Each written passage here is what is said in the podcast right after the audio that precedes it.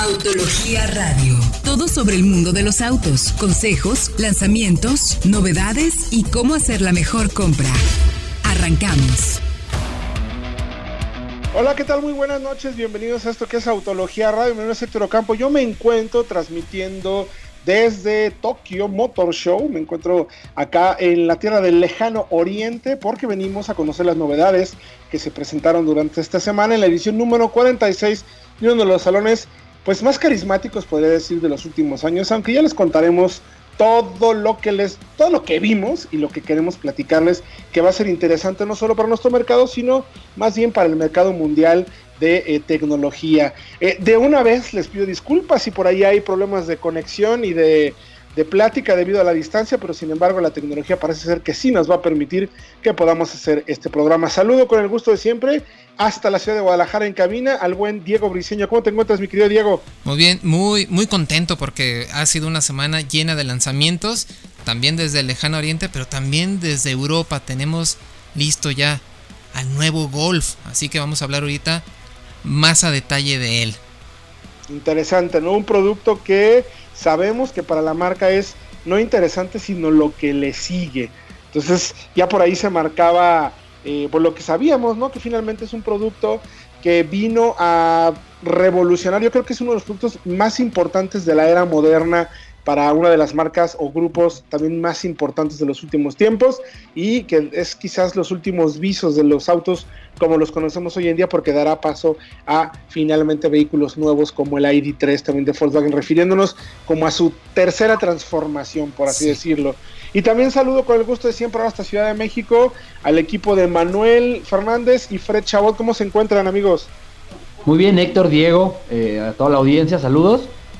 Mucha información porque sí, se juntó Tokio con la presentación de un coche importantísimo como el nuevo Golf. Ahora sí que vimos de Tokio, ¿no, mi querido Manolito? Sí, sí, sí, pues hemos llevado un ritmo muy interesante, pero pues es que han salido en una cuestión de día autos muy, muy importantes.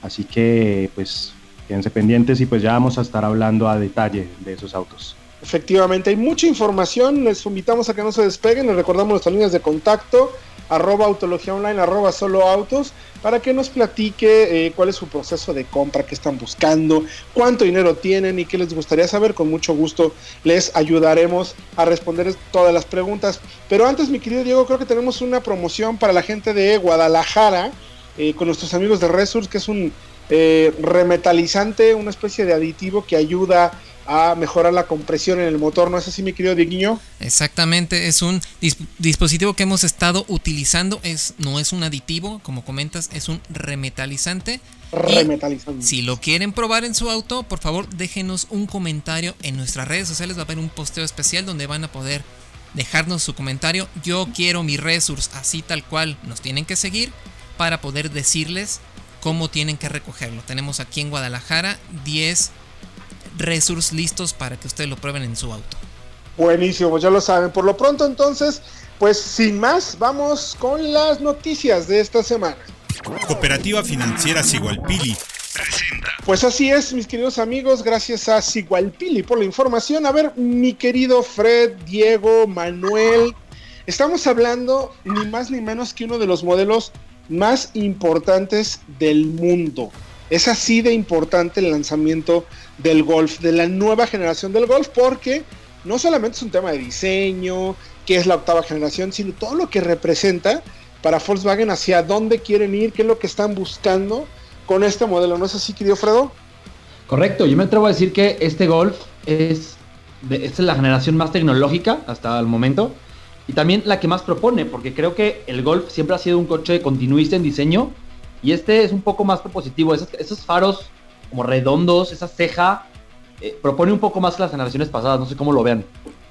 Ahora se mantienen muchos rasgos típicos del Golf, como este poste muy ancho, que, y además ese pequeño pliegue de la ventana trasera que lo hace ver indiscutiblemente como un Golf. Sigue siendo un auto muy sobrio y discreto incluso, pero sí tiene ese rasgo muy auténtico en la delantera. Parece un poco triste incluso, no sé qué opinas Héctor. sí, mucha gente, fíjate que ha comentado eso, que se ve como medio apagadón. Yo, no sé si es un tema de tristeza o seriedad. Sí, ¿no? Como que, como que va un poco también, o enfado quizás, así como de, oh, tengo que seguir. Muy, alemán. Lo que sí, lo que sí es cierto, amigos, es que eh, finalmente eh, creo que Volkswagen finalmente sigue manteniendo ese característico eh, pues detalle que tienen todos sus modelos. lo vemos en Porsche con el 911, lo vemos, lo vimos en el Bochito con Volkswagen y ahora lo vemos en el Golf. La silueta es inconfundible. O sea, no hay manera, no existe posibilidad de que alguien diga, ah, es un, lo que tú quieras, otro hatchback. Todo el mundo sabe evidentemente que es un Golf, más allá del detalle si se ve serio o no. A mí me gusta, ¿eh? Les voy a ser muy honesto. En las fotos me gusta mucho. En persona, creo, me atrevo a decir que nos gustará todavía más. No sé qué, no sé cómo lo ven ustedes, chicos. Sí, suele pasar. Y luego, bueno, sabemos la importancia de este vehículo porque si le preguntan a los europeos, los europeos dicen que el Golf es el único auto que debe de existir. Ya todos los demás son relleno, ¿no? Así tal cual. Sí, y fíjense, todavía faltan muchas variantes porque llegarán a lo largo del 2020 la variante, la carrocería Station Wagon, el GTI y el R. Y aunque todavía no conocemos al GTI, a la octava generación, ya sabemos que el GTE, que es la versión híbrida enchufable deportiva, tiene la misma potencia que el anterior GTI Performance. Entonces ahí... Oye, Fred, a ver, y ya que estamos hablando de datos, cuéntanos rápidamente los datos que nos quedan un par de minutitos para que digamos exactamente qué es lo que sabemos que viene del golf y las ventajas, digo no, las ventajas no, la triste noticia de que sí llega y que no llega a nuestro mercado. Eh, no hay nada oficial, Héctor, toda la audiencia, pero sabemos que es muy posible que no lleguen a México las versiones regulares del Golf, es decir, estas que acabamos de conocer. Eh, el coche se va a hacer solamente en Alemania para todo el mundo, ya no se fabrica en Puebla, porque Puebla le va a dar preferencia a SUVs como la Tarek y como la Tiguan. Entonces, puede ser que solamente vengan GTI y R a México. por un tema de costos, será muy caro traer el Golf normal y venderlo tan caro. Aunque ya se confirmó en Canadá y eso nos da así como que un ápice de esperanza, ¿eh? Es que, es que Ay, no sé. Para Canadá, el Golf es el modelo más importante. En Estados Unidos, por ejemplo, hay una diferencia porque el modelo más relevante, con diferencia, es la Tiguan. Claro. Entonces, si Canadá lo trae, a lo mejor podría México tener ahí un, caso para un rezago. Pero, pero yo creo que por precio. Yo creo que por precio, como bien mencionan chicos, lo veo muy complicado, ¿no? Si de por sí aquí es un modelo que no era de un gran volumen para, la marca, pues, fabricándose en México, era el ganador del Jetta, pues veo complicado un poco el tema del golf, ¿no? Entonces recordarles, por favor, vayan a autología.com.mx, ahí tenemos toda la información, toda la información sobre el golf, porque hay muchísimos datos que tienen que saber y sobre todo pues vean las imágenes porque eso es lo que vale la pena. Me parece que es lo más importante para conocer el coche porque esto es radio, pero recordarles que también pueden checar la información en arroba autología online, arroba solo autos, también pueden ir a redes sociales con la misma terminación o bien a nuestro canal de YouTube porque tenemos por ahí pruebas muy interesantes. Por lo pronto los vamos a dejar con el cierre de las noticias y música aquí en Autología Radio. Cooperativa Financiera Sigualpili presentó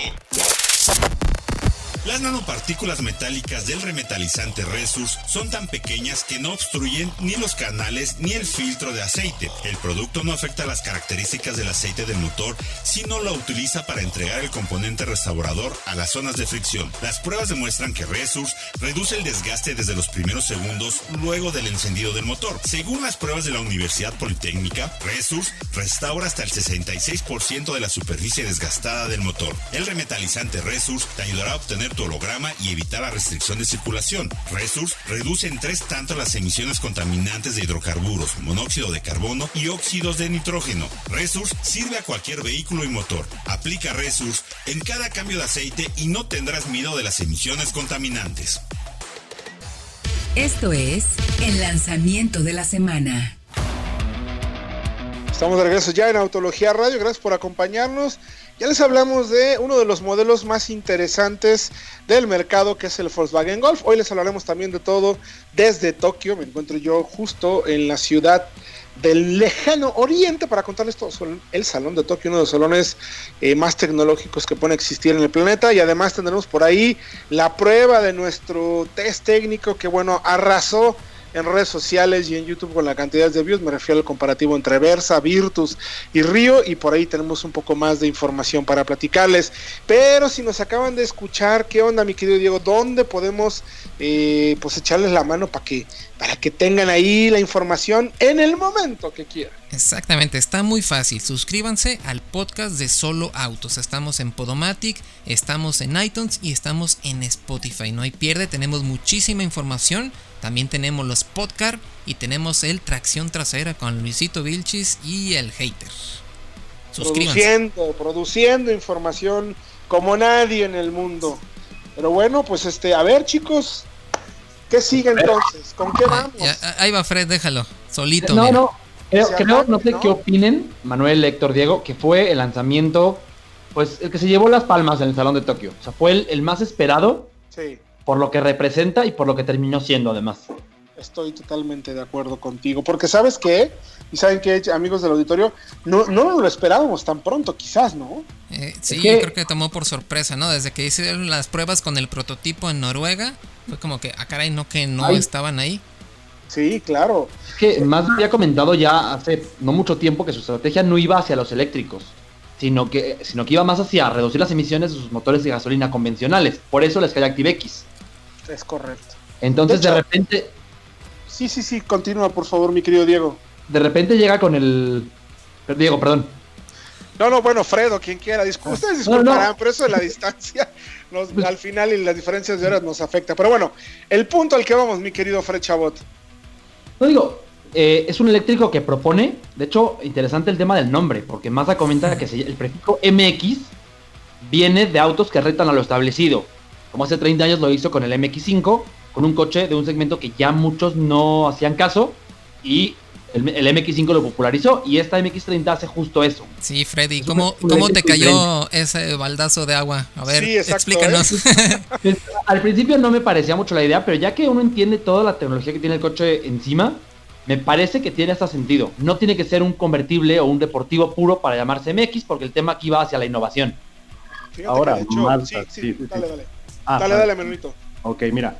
Mazda tuvo un enfoque muy particular porque mientras todo el mundo esté enloquecido con autonomías de 500, 600, 450 kilómetros, Mazda dijo, ok, apuntamos a Europa, el conductor promedio en Europa no hace más de 50 kilómetros al día, entonces, pues eh, lo que hicieron fue ahorrar peso, mantener un poco un manejo muy Mazda, por decirlo de alguna forma, el, el Vectoring Control lo integraron a este sistema eh, pues del motor eléctrico, una batería de 35.5 kWh y una autonomía de 200 kilómetros.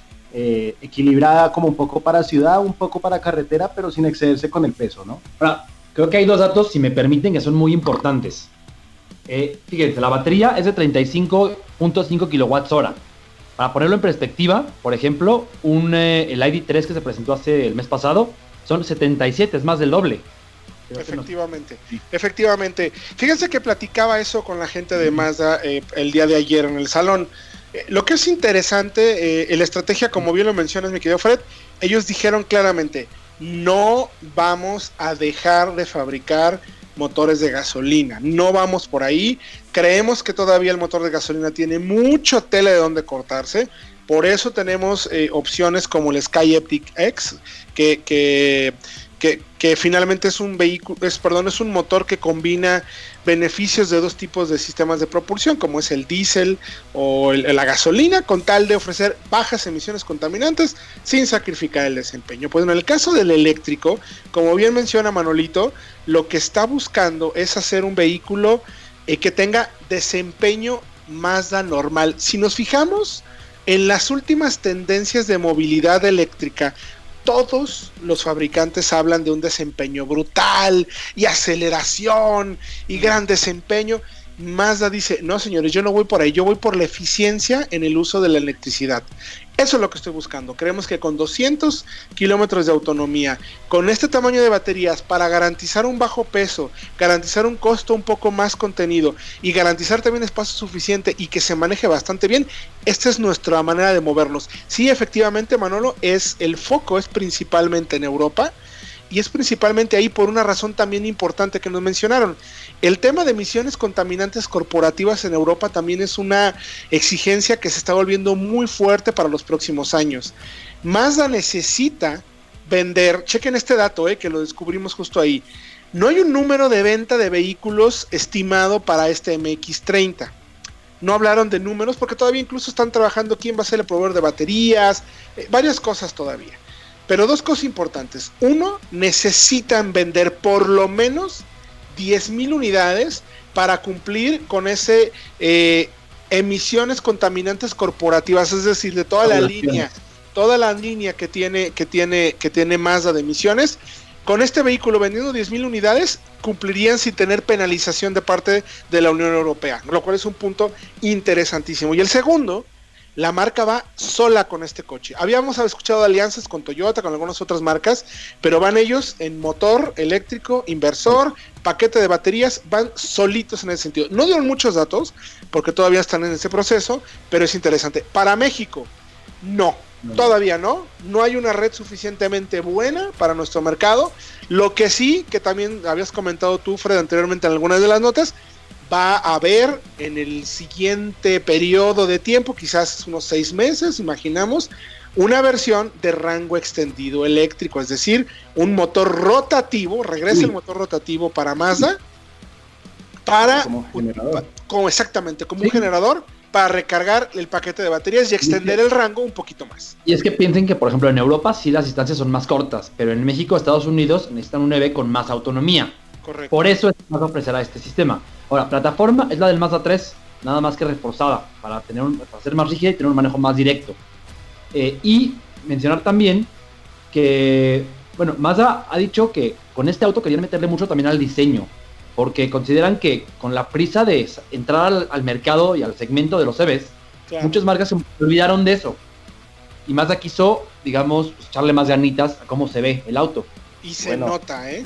¿Y Se ¿Qué nota. tanto, qué tanto tiempo nos queda, Héctor? Porque quiero decir algo de contexto alrededor de este coche. ¿Te parece si regresando del corte de la música lo platicamos? Claro. Solo para complementar, hay un detalle que me encantó, que me pareció fascinante, el uso de corcho en el auto, que es un guiño, que es un guiño justo a pues sus inicios. El próximo año eh, Mazda cumple 100 años en el mercado mundial y empezó haciendo eh, trabajos de corcho. Entonces, imagínense con eso. Entonces, los invitamos a que vayan a autología.com.mx. Ya tenemos ahí información sobre el modelo y fotos. Próxima semana subiremos ya el video de todo el salón. La verdad es que con el cambio de horario, eh, los tiempos muertos de avión y todo, y las conexiones, está un poco complicado poder tener el video mañana, pero seguramente la próxima semana eh, a primera hora podremos subir ya el material del MX30, que parece ser uno de los coches más fascinantes que hemos visto. Regresando, Maronito, nos cuentas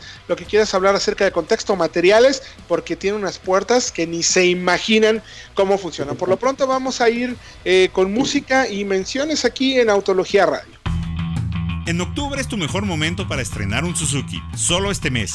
Llévate una Vitara 2019 con bono de 10 mil pesos. Sí, escuchaste bien. Bono de 10 mil pesos. Además, te regalamos la garantía extendida. Ven hoy mismo y realiza tu prueba de manejo solo en Suzuki Solana Country o Suzuki Solana González Gallo. Hasta agotar existencias, aplican restricciones. Seminuevos Puente tira la casa por la ventana. Aprovecha los grandes descuentos que tienen para todos ustedes, desde los 5 hasta los 40 mil pesos. Seminuevos Puente te esperan en Avenida Lázaro Cárdenas entre Cruz del Sur y el Mercado de Abastos. Estamos de regreso aquí en Autología Radio transmitiendo desde Tokio, Japón, porque venimos a ver todas las novedades de uno de los salones más interesantes. Les recuerdo que la información la pueden encontrar en www.autologia.com.mx. Pues Diego, me gustaría que repitiéramos en dónde nos pueden escuchar por si apenas nos están encontrando, porque, híjole, hay muy buena información que no me gustaría que se la perdieran nuestros queridos y, y adorados radioescuchas, ¿no? Exactamente, y está, está muy fácil. Suscríbanse simplemente al podcast de Solo Autos. Tenemos muchísima información, toda la información de los programas de radio, así como nuevas secciones como los podcasts de modelos muy importantes y el tracción trasera de Luisito Vilchis y el hater de autología. Entonces, hay mucha información, suscríbanse. Correcto, ahí pueden encontrar la información. También recordarles nuestras líneas de contacto por si tienen alguna pregunta, comentario o algo que quieran, eh, pues sí, tal cual preguntarnos sobre qué hacer de buena compra. Arroba autología online, arroba solo autos y ahí con mucho gusto le responderemos sus preguntas. Bueno, pues estábamos hablando de uno de los modelos que me parece más interesantes eh, pues de los últimos tiempos, tal cual, que es el, el primer eléctrico de Mazda, la MX30, un crossover coupé con líneas, híjole, ya que lo vean en persona ustedes chicos, créanme que van a quedar encantados, es maravilloso. Y por ahí Manolito tenía un contexto que quería platicarnos, eh, muy interesante, que tiene que ver, imagino, con diseño, Manolo, o con qué? ¿Con qué nos vas Con diseño y con todo en general, Héctor, porque hay un tema con Mazda, y es que Mazda siempre ha creído firmemente en su propia estrategia. Mazda no es una marca de modas, entonces, ahí va el contexto.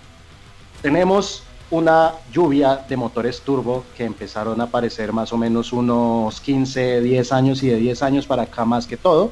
Y Mazda se mantuvo fiel a los motores aspirados. Estamos hablando de motores de gasolina. Hubo una lluvia de cajas de doble embrague, CVT y todo lo que ustedes quieran. Y Mazda se mantuvo fiel a las cajas automáticas convencionales porque estaban convencidos de que podían funcionar igual de bien, igual de suave ah, y pues lograr un mejor equilibrio. Y así tenemos entonces esa tendencia de Mazda a muchas veces ir a contracorriente y exactamente lo mismo está pasando con este MX30. Porque para empezar, el diseño, el diseño se fueron de nuevo con una propuesta diferente, con unas puertas estilo a lo que era el Mazda RX8, que las traseras se abren en sentido contrario a las delanteras. Primero toca abrir las delanteras y que un acceso, digamos, más amplio hacia el interior, pero respetando estas dimensiones y además teniendo un diseño mucho más, digamos, original. Y pues lo que comentábamos ahorita, Mazda con su eléctrico no se fue hacia muchísimos kilómetros de autonomía, sino que se puso un equilibrio entre manejo y autonomía suficiente. Correcto, lo cual es como sumamente pues sensato, ¿no? ¿Por qué tener que ir como todos con un motor de 100 eh, kilowatts de hora de recarga y entonces tienes que buscar forzosamente un cargador rápido. O sea, me, gusta que la marca pues le da como un giro, ¿no? Sí, sí pues es que ellos son, ellos son muy sensatos a la hora de desarrollar sus productos. Porque recordemos que Mazda no es del tamaño de Toyota ni de Honda, sino que ellos tienen recursos muy limitados, o más bien más limitados que su competencia, digamos también japonesa, que sí, que son, que son reales monstruos de la industria, Mazda no lo es. Entonces ellos aprovechan muy bien esos recursos y piensan muy bien las cosas antes de hacerlas. Totalmente de acuerdo contigo.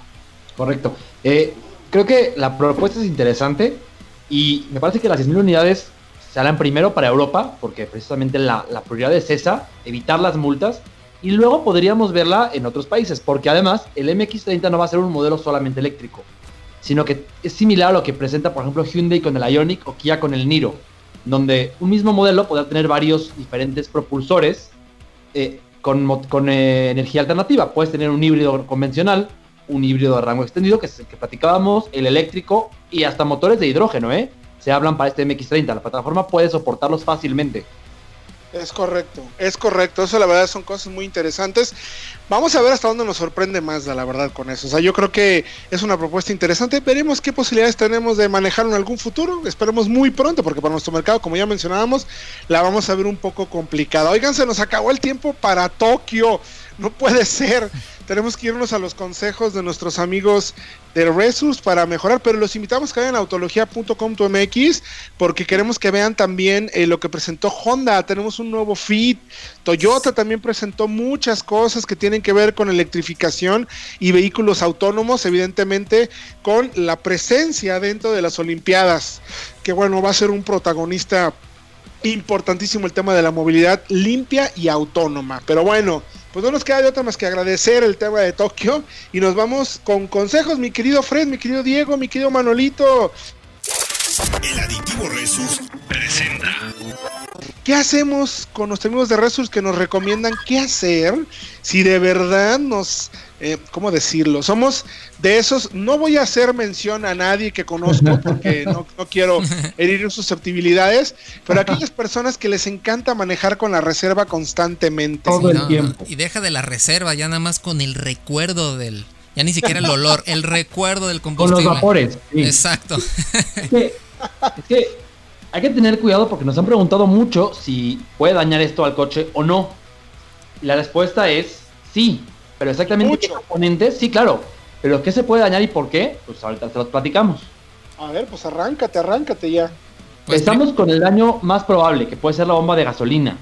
Esta envía combustible al motor y tiene un filtro, precisamente, que protege, que la protege de, de- de, digamos, de jalar eh, suciedades o, o- o polvo. Cuando el tanque se vacía, todo este polvo se hace presente y puede llegar a la bomba. Pero si ese filtro se llena, porque estás manejando todo el tiempo sin gasolina, puede que el coche pues falle eh, en el largo o mediano plazo. Sí, te puede generar, porque además la, la bomba de gasolina se calienta, ¿no? También. exacto, el Está jalando, sobrecalentamiento. está jalando, está jalando Es que- quizás de- ah, incluso aire, ¿no? Es que la bomba está hecha precisamente para trabajar solamente con gasolina, porque la gasolina la enfría. Entonces, si no jala toda la gasolina y ahí se cuela un poco de aire, se sobrecalienta y puede, puede fallar. Sí, sí, e- es horrible que el coche se esté quedando sin potencia porque la falla de la bomba de combustible está presente. Entonces, de plano, pierde potencia, te detienes y no sabes ni qué está pasando. Y para evitar eso, hay que procurar, yo sé que es difícil, mantener el tanque de combustible arriba del cuarto de su totalidad para evitar Por lo este- menos, Por por, lo lo menos. menos, ¿no? por lo Mejor, menos. mejor arriba del medio, de hecho, porque además la gasolina se mueve. Cuando nos movemos, hace olas. Entonces, puede que en una de esas olas eh, haga vacío y no pase gasolina a la bomba. Correcto. ¿Qué otro consejo, mi querido Manolito? Bueno, pues antes que nada, aclarar que los coches están pensados para conductores tacaños. y, y mira, yo no sé, yo no sé ustedes, pero, o sea, yo con mi hermano en nuestra época de estudiambres, nosotros teníamos un Mitsubishi Lancer al que le echábamos como 30 pesos al cambio y así sobrevivíamos en el día a día porque pues no es que, no es que estuviéramos muy solventes en esa época y el coche nos aguantó muchísimo. Eso no es, eso no es, eh, No es garantía. Eso no es garantía y eso no es para justificar una mala práctica. Pero eso sí, los autos traen muy buena tolerancia, están pensados para eso. Pero ahora puede haber daños mucho más graves, como por ejemplo, o sea, no es tan probable actualmente, pero el catalizador. Y porque el auto puede alterar incluso la mezcla, puede pedir pues más, más gasolina Correcto. en la mezcla y eso pues puede pasarse incluso directo hacia, hacia el escape y hacer daños en el convertidor catalítico que al final del día está pensado es para pues para lidiar con una Con- mezcla fija, Con ¿no? gases. Sí, exacto. Con- no, no, no trabaja tanto Sí, con líquidos como gases. gasolina, No, sino sí, con no, gases. tal cual, para eso es, para, para, para trabajar sobre los gases. No es muy probable que ocurra, pero es una probabilidad. Esto, esto es especialmente para los que manejan sin gasolina y además van duro. Porque cuando vas a altas revoluciones por minuto, el motor pide más gasolina. Correcto. Y si no hay la suficiente, pues puede pasarla íntegra al convertidor y dañarlo. Perdón, entonces la recomendación sería que si eres tacañón, por lo ya no pronto- manejes rápido. Por lo menos, exacto, no vayas Sí. tan rápido, no trates de revolucionar mucho el motor porque eso sí podría generarte pues una falla pues mayor. Y todo esto que se lo decimos, eh, quizás no te va a suceder a la primera, pero si lo haces constantemente, evidentemente vas a tener fallas a largo plazo. O sea, todas las partes del motor funcionan o están hechas para funcionar de cierta manera. Si tú eres una persona eh, bastante prolija en esto de no tener, no ser cuidadoso, es muy probable que puedes llegar a tener fallas realmente graves a largo plazo en tu motor que te van a costar muchísimo más dinero del que te imaginas. Bueno, todos estos consejos nos los mandan nuestros amigos de Resource para que estén pendientes, échenle un ojo a la información que tenemos en autología.com.mx. Por lo pronto, nosotros vamos a ir un corte. Estamos transmitiendo desde Tokio acerca del salón de autos eh, que este año presentó novedades muy interesantes. Vayan a autología.com.mx nuevamente, chequen todo lo que hay y nosotros vamos a un corte y regresamos con un comparativo que saca chispas. Versa, ¿cuál otro? Virtus Virtus y Río. y Río. Agárrense. El aditivo Resus presentó. Seminuevos Enrique tiene este mes de octubre descuentos y promociones para ti. Bono de 10 mil pesos en cualquier unidad o gestoría gratis. Puedes escoger tasas desde el 0% anual o comisión por apertura gratis. Seminuevos Enrique se encuentra en el kilómetro 3, carretera Arandas, Guadalajara. Mantente bien informado en www.autologia.com.mx. Verdaderas pruebas de manejo para darte la mejor información y tomes la mejor decisión de compra. Estamos de regreso ya en Autología Radio. Les recuerdo nuestras líneas de contacto, arroba autología online, arroba solo autos. Si no es que ande corriendo, pero tenemos poco tiempo porque queremos contarle todo sobre el comparativo que hicimos en la semana y que ya pueden encontrar en arroba autología en nuestro canal de YouTube para que le echen un muy buen ojo porque vale mucho la pena. A ver, chicos, cuéntenme, ¿qué hicimos, qué comparamos y por qué? A ver, esto, yo no estuve en la comparativa y me dio hasta, quería estar, pero creo que es importante decir, porque nos preguntaron mucho, ¿por qué no metieron a este y el otro? Lo hicimos así por dos razones. Una, el Río eres el más vendido del segmento. Y dos, Virtus y Versa son los nuevos, los recién llegados, que además vienen de marcas, pues, por decirlo así, muy queridas en México y muy buscadas. Correcto. Tenemos que tener de inicio a esos tres. Luego ya veremos si ponemos al Onix o al Accent o al más dados. Pero estos tres son los más relevantes, me parece. Estoy totalmente de acuerdo contigo. Pues y es que vamos a poner el Onix contra el ganador de este, este comparativo. Exactamente, y es que esta categoría es tan importante para nuestro mercado que básicamente se ha partido en dos, lo hemos mencionado en varias ocasiones. Tenemos a los sedanes subcompactos de entrada y tenemos a estos, a los sedanes subcompactos que nos gusta llamar como los B, los B, que son el tope del segmento, tienen características de seguridad muy marcadas, también plataformas globales y un diseño que en realidad no se veía hace algunos años en esta categoría. Y estos tres autos, sobre todo con la llegada del Versa, hemos visto cómo reafirman este nuevo subsegmento, por así llamarlo. Entonces por eso decidimos comprobarlos como solamente sabemos probarlos nosotros, con un test técnico comparativo. Y para eso fuimos hasta el autódromo en Pegaso, el centro dinámico Pegaso allá en Toluca, para hacer las pruebas y ver así tal cual pues cuál es el bueno de estos tres más nuevos e importantes. Pues ya vamos con los datos, ¿no? El dato duro para que quede claro de qué se trata. Exactamente, y bueno, vimos cómo eh, las, estas plataformas globales tienen un comportamiento bastante bueno que no se veían precisamente en autos de la categoría hace algunos años. Y creo que Manuel tiene los datos acerca de de los puntajes que le dimos a los autos en donde pues el Versa salió triunfador como lo esperábamos. ¿No es así, Manuel? Claro que sí, Diego, porque lo decíamos en el video, lo decimos en el texto que pueden consultar en autología.com.mx. El Versa es ese equilibrio entre las características que ofrecen el Río y el Virtus. ¿Por qué lo digo? Porque el Virtus prioriza mucho el espacio a costa de unos acabados más sencillos, a costa del desempeño. El río es el de manejo más ágil, es el que mejor acelera, pero también es el más estrecho. Y el Versa combina las virtudes de estos dos, puede que sea un poco menos espacioso que el Virtus, pero compensa en calidad de acabados, en unos asientos más cómodos y en equipamiento de seguridad, sobre todo en esta versión Platinum que tiene incluso eh, pues arco para frenado automático de emergencia en caso de detectar una colisión inminente, o por ejemplo alerta por tráfico cruzado, que eran elementos que no estaban presentes en el segmento B hace muy pocos años.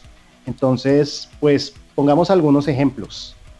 En el alce, en la prueba del alce, todos muy reñidos. El Versa ganó por un pelo porque se alcanzó a meter un poco más la cola, ayudó a redondear un poco más la trayectoria el río fue muy aplomado y el Virtus, por su suspensión muy blanda, muy pensada para Latinoamérica, fue un poco más torpe en sus reacciones.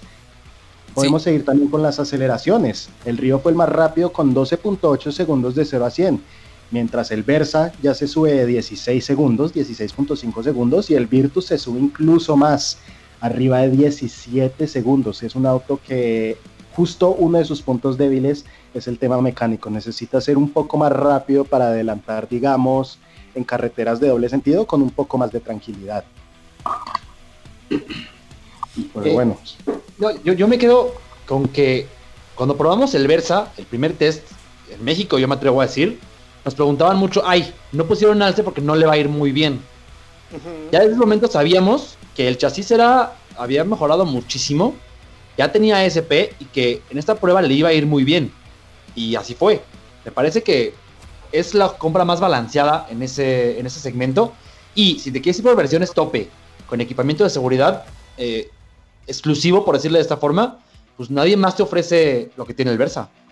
Efectivamente, creo que son los puntos más importantes, Diego. No sé cómo lo veas tú que, que tuviste oportunidad también de estar en la prueba. Eh, es un auto que eh, a mí, por ejemplo, uno de los errores que más cometiera era decirle Centra.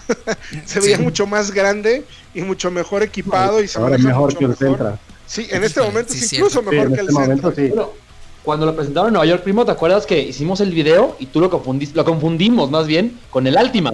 ¿Te Eso. acuerdas? Correcto, sí, correcto. Sí, hay, Bueno. que, hay que mencionar que en las pruebas dinámicas los tres modelos mostraron el eje posterior un tanto suelto.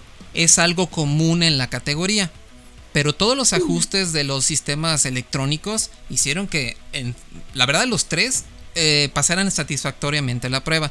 Ahí vemos las diferencias, como comenta Manuel, como uno es más blando, como el Virtus, uno es un poco más duro, sobre todo con ese paquete de rines y llantas de bajo perfil, y precisamente el Versa vimos que entró mucho mejor y por eso se llevó ese punto extra. Pero lo más interesante es que en todas, en todas las versiones ya tenemos 6 bolsas de aire y ESP, porque también nos comentan mucho en, lo- en el video que por qué probamos el más caro, por qué no probamos el manual, por qué no... Bueno, pues todos van a tener ese mismo comportamiento, ¿no?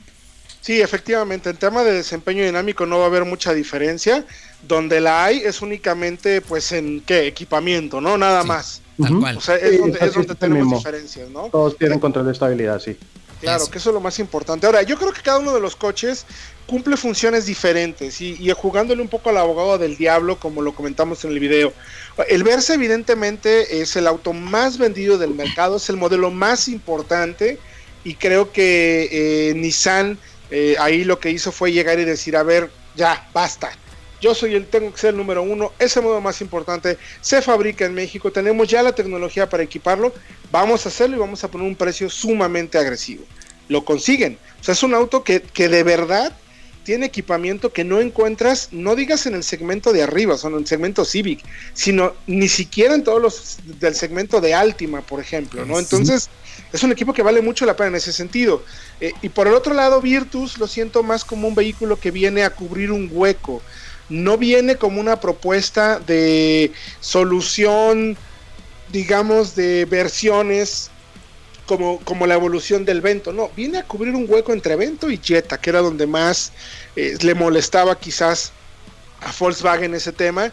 Y, y- también creo que la intención es, oigan señores, vamos con, con, tenemos aquí Virtus, que está muy bien, pero por un poquito más ya te llevas el Jetta, que el Jetta es, hoy así, en ese segmento, el más vendido y tiene argumentos también muy sólidos. Y Río, en su momento, fue un vehículo que hizo que todo mundo volteara a ver a, la marca Kia, porque cuando llegó, ni por error en el segmento se ofrecían bolsas de aire, 6 jamás, SP bueno, pero ¿por qué? Frenos de disco traseros nunca.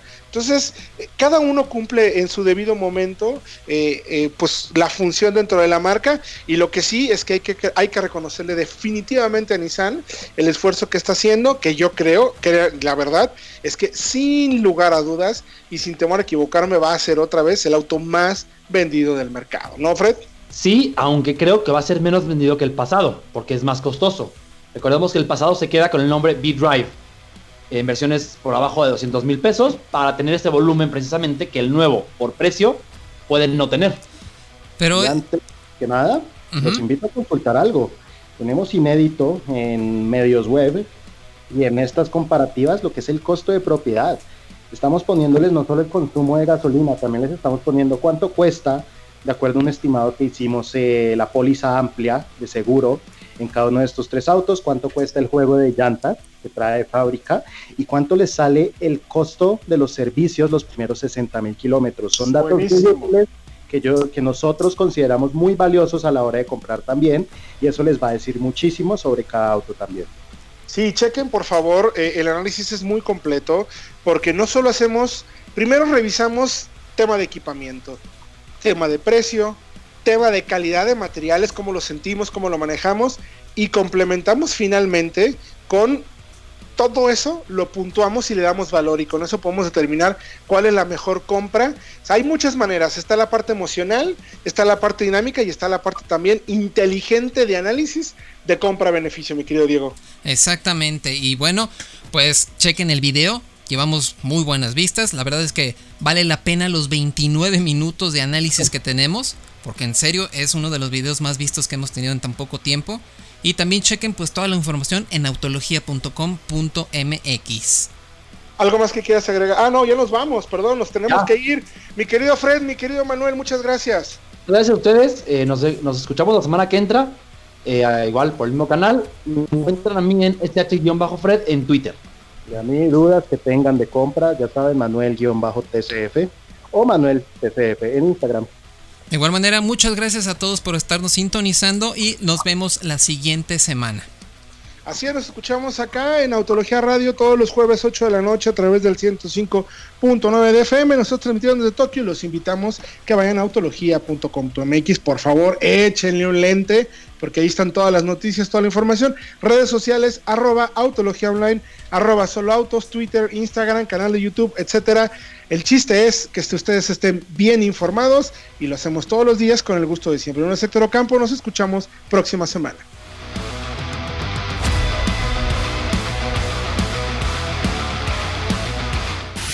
Autología Radio.